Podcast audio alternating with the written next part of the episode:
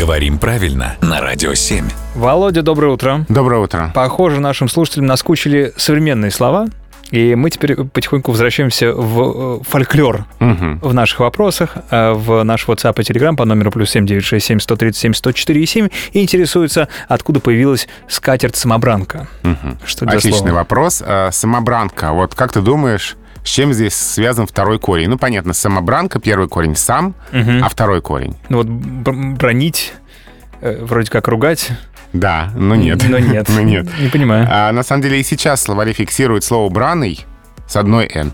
Не с двумя «бранный», типа бранные слова, Да. а «браный» с одной «н» в значении «вытканный узорами», «узорчатый». То есть она сама себя сшила, что ли? Ну, то есть она, да, как-то сама изготовилась. Ага. А, о старинной ткани и изделиях из нее. Есть сочетание «бранная скатерть». Мгм. Вот такая очень красивая, дорогая. То есть э, это скатерть, которая сама изготовилась, И вот сама она такая здесь. красивая перед нами Ага. расстелилась, ну и дальше все на ней появилось. Хорошо. Ты знаешь, я вспомнил вот что. э, Один мой знакомый выдал э, совершенно потрясающее аналогичное выражение. Увидел э, женщину в интересной такой обуви, и он сказал, так это ж тапки самопляса. Отлично. Вот.